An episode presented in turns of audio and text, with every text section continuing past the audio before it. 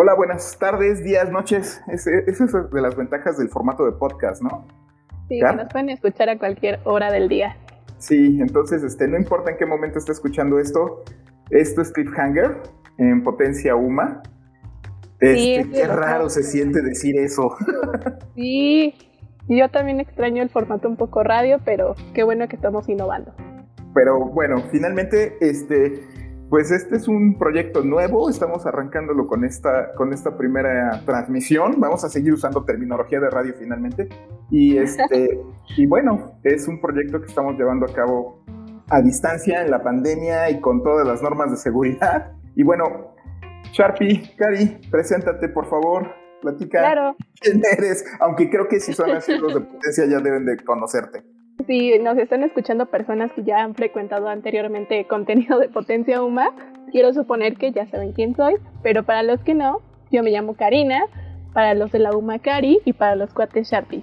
Nosotros antes teníamos otro programa, por eso les digo, si ya no seguían antes, yo creo que ya me ubican por mis en vivos que hacía en Facebook, con gorros chistosos, Esperemos que algún día regrese. Esperemos que algún día podamos salir y hacer en vivos otra vez. Y bueno, yo soy el, nuevo de, Potencia. Este, soy Ricardo, Ricardo Aguilar. He trabajado también en, en algunas Ustedes me reconocerán por las clases que les he dado si es que tomaron alguna clase en, algún, en alguna carrera de la universidad. Aparte de nuevo como si nunca hubieras entrado a la cabina.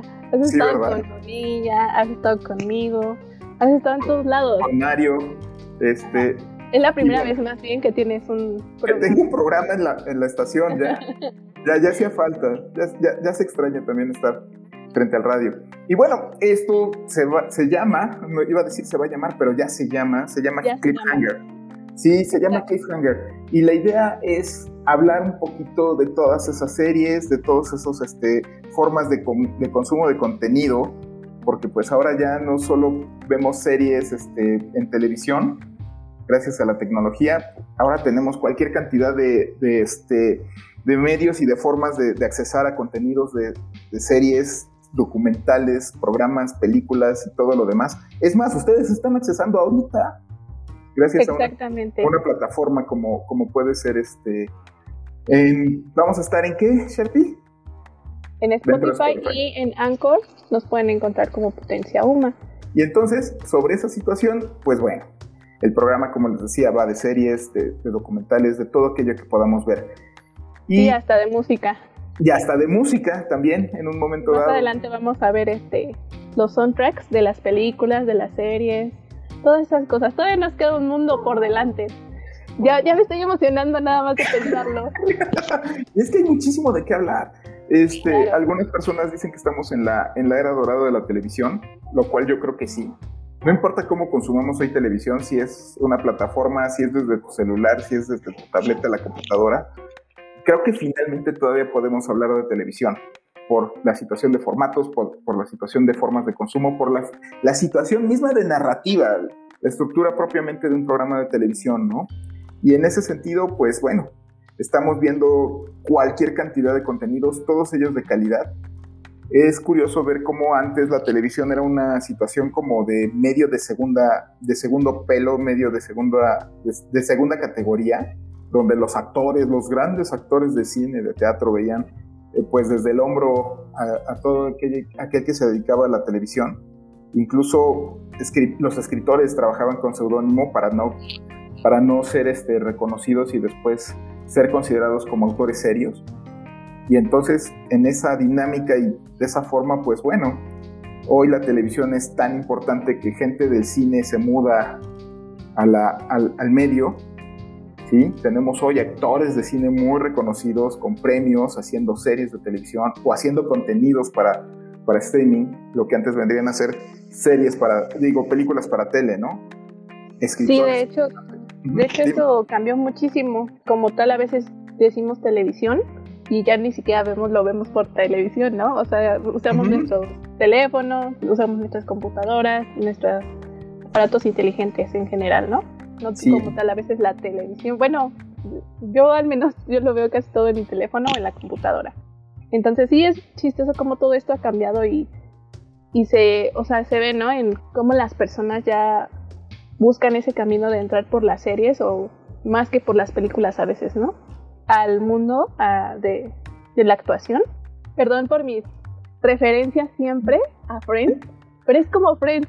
O sea, los, protagonistas de Friends les cambió la vida nada más hacer esa, esa serie, ¿no? En ese sentido, pues eh, para ellos, bueno, para los, los actores, una serie o te puede levantar y dar el éxito total o puede ser te, te, truena la carrera.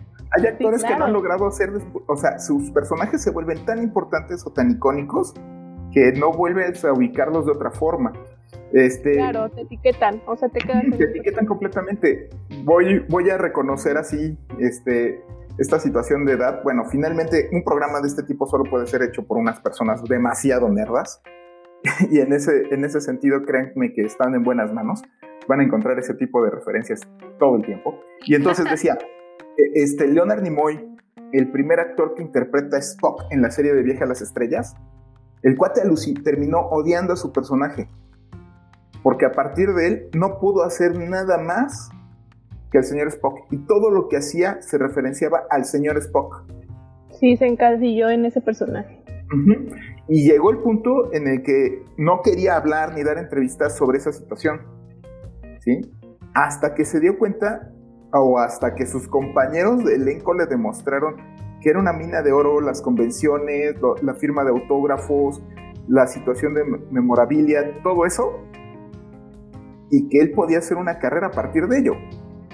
Pues sí, pues es que si ya, te, ya la gente no te va a dejar, bueno, o ese personaje ya no te va a dejar avanzar, pues mínimo, sácale provecho, ¿no? Porque también, ¿de qué sirve que te estés torturando? O sea, lo mismo le pasó a Daniel Radcliffe hasta que hizo esa obra en la que se desnudó para poder liberarse de...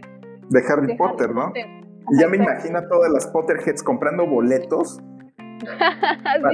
para, ir a ver este para ir a ver a, a Harry este completamente naked me acuerdo también, ahorita que lo mencionaste, hay actores que vienen del teatro, de, formación seria, actores shakespearianos, que terminan participando en series y después regresan a, la situación de Shakespeare.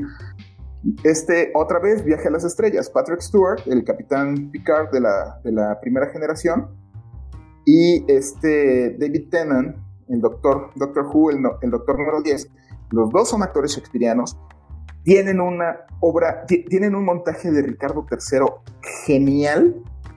Y en ese sentido, la compañía de Shakespeare tuvo que hacer ajustes a sus políticas, porque una de las grandes tradiciones es esperar a los actores de teatro atrás, en, eh, cuando salen, de escena, cuando salen del, teatro, esperarlos en, la entrada este, de atrás y que te firmen el programa y que, te, y que platiques con ellos y demás.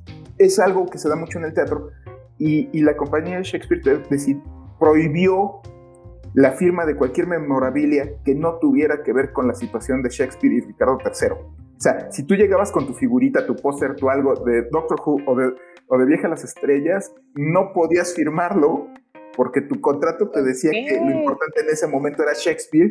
Pero, pero tiene mucho que ver cómo trasciende esta situación de las series hoy en la cultura popular y cómo consumimos medios y cómo se integran a nuestras vidas. Como tú decías, las referencias de Friends están en todo. Los Simpsons predijeron el futuro. Exacto, ya ahorita todo es en base a, las series, por ejemplo. Y tú no me dejarás mentir, o a, las películas también, ¿no? Eh, no me dejarás mentir, tú y yo hablamos y siempre, antes de, justo antes de empezar el programa te decía, ya hay que empezar porque si no nos quedamos en el chisme porque nosotros platicamos y hacemos muchas referencias a series, a Friends, a Juego de Tronos, al Señor de los Anillos, lo que tú quieras. O sea, nosotros hablamos ya idioma referencia de series. Ya, hablamos por metadata, nada más este, referenciamos hacia series y automáticamente entendemos el chiste. Pero yo creo que todos hacemos eso. Finalmente también vamos dentro de la idea de consumo de, información, no solo consumo de medios, pues tienes la situación de los este, memes todos los memes que vemos son fotos, son escenas, son cosas que ya no sabemos, que ya nos contaron, que ya tenemos el antecedente. Y cuando alguien te contesta con el meme, automáticamente sabes de qué está hablando. Claro. O sea, usamos referencias ya de series y de memes y de todo eso en todos lados, ya es más común. que, eh, que antes, ¿no? O sea, Así es. o sea, yo, yo he escuchado referencias de series hasta en clases de la universidad. O sea, ya es muy, muy normal. O sea, los maestros te dicen, oye, ¿has visto Mad Men? ¿Has visto, no sé, eh, por ejemplo, series de época? O sea, yo que, estudio, que estudio arte y patrimonio, es más que nada los de época. O, por ejemplo, una maestra me hizo ver Mad Men, o sea, para entender una época, ¿no? Entonces, ya, o sea, también se ha vuelto no solo referencia, sino herramientas para algunas personas para que entiendan ciertos contextos históricos también. Claro, y... Ajá, pero... No, sí, está bien, ¿no? Está, está padre en parte. El, el problema es cuando ciertos datos no se respetan, ¿no? Entonces vivimos también con una idea equivocada de, la época, claro, porque tu referencia se convierte, tu referente se convierte en falso. Algo que tiene Mad es que es súper cuidada. Sí, ¿La, ¿la viste completa? sí, toda, toda, toda, o sea, de hecho la última temporada no es así como que, ah, pero dije, ya, estoy aquí, tengo que verla, ya sabes cómo soy. Yo maratoneo hasta que le veo el fin. Y en ese sentido, Batman está considerado uno de los, de los finales más bonitos de la televisión. Hay un montón de gente, obviamente, que dice que es una porquería. Pero es que ahí volvemos lo que, lo que mencionabas. Tienes esta situación del contexto histórico y no quiero, no quiero darte un spoiler, Bart, pero lo que están viendo es el origen de la campaña más icónica de Coca-Cola a la fecha. Claro. Una campaña de Navidad con una canción que han repetido cada 20 años y sigue siendo emocional. Esta de quisiera el mundo darle hogar y llenarlo de luz y un montón de personas este, cargando su velita y cantando este como villancico. Ah, ok, perdón, vamos a empezar a nerdear. La Navidad no existe, es un invento de Coca-Cola. O sea, sí existe en el contexto religioso. cristiano. Ajá, cristiano, la natividad de este, la situación del nacimiento de Jesús. Pero en una situación comercial, además de ser esta fusión de culturas, definitivamente quien ha metido mano en concepto de Navidad y le ha dado una estructura comercial es Coca-Cola. Y en ese sentido, esta idea de ese villancico es el, fin, es el final de Mad Men. Exacto. Este viaje, de, este viaje que es la última temporada de John Deeper, de, de, John o Ron, no me acuerdo ahorita. No, también se me olvidó. Es que tiene mucho que la vi. ya tiene... que, que, llega a, a, la conclusión de que esto es, este, e, esa es la solución al último problema que enfrenta en la serie. Este, este anuncio para, para ese gran cliente, ese cliente que todo el mundo quisiera. Yo en lo personal jamás quisiera un cliente de ese tamaño, qué horror. Te, come la vida. pero, es que ellos eran como sus retos, ¿no? Por ejemplo, a, a, mí me gusta mucho la serie porque es una época total, o sea, puedes verlo, ¿no? desde en todos los contextos, desde él, su empleo, a lo que se dedica, la cuestión de Peggy, su, eh, secretaria, claro, y su esposa y sus hijos, o sea, todos son un cliché de la época, o sea, puedes, o sea, es, la, es una serie que ilustra esa época a la perfección. es un anuncio de Coca-Cola. Los 60 y precisamente termina en la transición a los 70 y está buenísima. Si no, si no la han visto, se las recomiendo. Denle, una checada, es muy buena. Este, la verdad, fíjate que otra serie que tiene mucho de eso y que es muy buena este, y no es muy conocida está en Prime. Ya vamos a empezar ahí con, con ciertas menciones. Se llama Don. el, de, el de Mad Men se llama Don. Don, Don Dripper, gracias. Este, no, y es que lo que iba a mencionar, otra serie que también retrata mucho ese, ese cambio histórico de, los... Esta viene desde finales de los 50, todos los 60, y la revolución cultural sexual que se da es Masters of Sex, que es la historia ficcionada de William Master, uno de los investigadores de comportamiento sexual humano, de los primeros investigadores de comportamiento sexual, y, las, y la relación con su secretaria. Obviamente tiene este corte completamente telenovelesco, pero vas viendo cómo pensaba la sociedad en esa, en esa época, cómo había estos tabús hacia ciertos temas, cómo había estas inseguridades ante ciertas ideas y cómo va evolucionando, y en parte gracias a uno de los personajes, que es William Masters. También denle una checada, es muy buena serie. no es tan, comercial, tan comercialmente este, conocida como vendría a ser Mad Men, pero también es, un, es una serie muy, muy ilustrativa de un momento histórico. Fíjate que esa, esa no la he visto, la voy a ver, ya la voy a poner en mi lista. de la lista.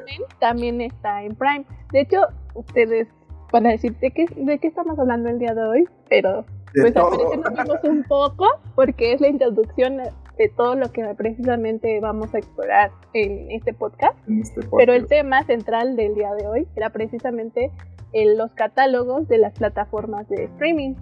Este, y precisamente por eso hacía ese énfasis de que esa serie está en Prime. También Mad Men, acabo de, checarlo en internet. Está en Mad Men. Está, en, Prime.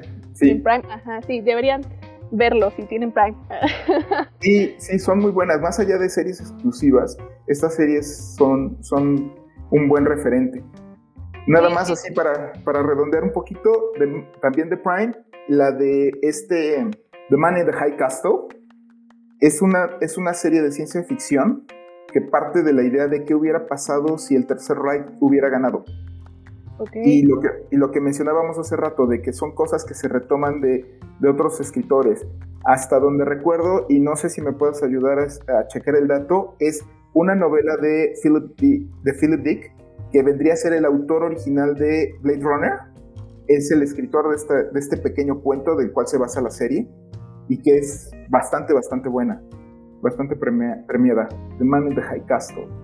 Y bueno, a mí en lo personal, este, también finalmente hay otra serie también en, Prime que me gusta, que es The Preacher, basado en un cómic de vértigo de los 80s, 90s, sobre un, sobre un matón que termina buscando la redención en, en un pueblo perdido eh, en la parte blanca de Estados Unidos y que termina siendo muy cercano a él un vampiro y su, y su exnovia asesina. No te encontré el dato, te fallé. Me fallaste, no te preocupes. Eh, todos estos datos. Y en ese sentido, si nosotros damos un dato equivocado y ustedes tienen el dato correcto, siéntanse toda la confianza de, de, decirnos qué, qué piensan, qué opinan. O sea, no nos dejen hablar solo a nosotros. Exacto, si también tienen una, una idea diferente a la nuestra de lo que estamos diciendo, o sea, por ejemplo, ahorita que hablábamos de Mad Men, este, a veces, a veces, Ricardo y yo tenemos pues o sea, ideas en común con respecto a las series, a las películas, pero hay gente a la que no, o sea, entonces también queremos escucharlos porque también es interesante ver otros puntos de vista. O sea, nosotros podemos ver con unos ojos una serie, pero al, al final a lo mejor para otra persona significa otra cosa o siente que no se, no se ilustró la época como nosotros decimos, ¿no? Entonces, para eso están las redes sociales. para que, para que nos, nos den sus puntos de vista o nos corrijan si nos equivocamos porque pues, somos humanos. Queramos. Ah. tenemos, tenemos, y finalmente tenemos distintas opiniones. Ayer me pasó, estaba yo, ok, ustedes van a decir que qué tipo de maestro se pone a hablar de, de Bridington en, en clase. Pero salió el tema. volvemos a las referencias, ¿viste? Ajá. Sale en clase y alguien me, y uno y un alumno me dice, una alumna me dice, pero es que la serie tiene muchas críticas porque cultura, porque históricamente no es accurate, no es correcta. Y en efecto, o sea, la serie, pues no, nunca hemos tenido una, una, perdón por los spoilers. Creo que deberíamos de poner alguna advertencia en algún lugar de que este programa puede Voy contener a tratar de poner la alerta de spoiler en este, en la miniatura del capítulo de hoy. Pero aún así, si no han visto esta serie, por favor, esta es la alerta de 5 segundos. Ajá, adelántenle unos 10 segundos, por favor, después de que Ricardo empiece a hablar. Y entonces, esta situación de que, bueno, finalmente, una situación simplemente racial. Una reina de color, nobles de color, esta, esta integración racial. Y en ese sentido, creo que, creo que es cierto, o sea, la serie no, no necesariamente, y pasa muchas veces en, los programas, no van, a no van a buscar una referencia histórica, no van a buscar esta, esta certeza eh, histórica, pero es un buen pretexto para entender otra serie de cosas y otra forma de ideas. Era lo que yo platicaba. Puede ser que, que Bridington no sea exacto en el momento, pero te refleja muy bien los tabús, las ideas, los, la forma de pensar de, una, de un momento, de una época. y en ese sentido también hay que valorarlo. Esta, esta parte de que finalmente las, este, las series van a ser un referente histórico. No necesariamente exacto, pero por lo menos te permiten acercarte a la cultura. Pues nosotros comentábamos ahorita en este como pequeño corte que se acaba de hacer, que pues nos desviamos mucho del tema original, pero así somos nosotros.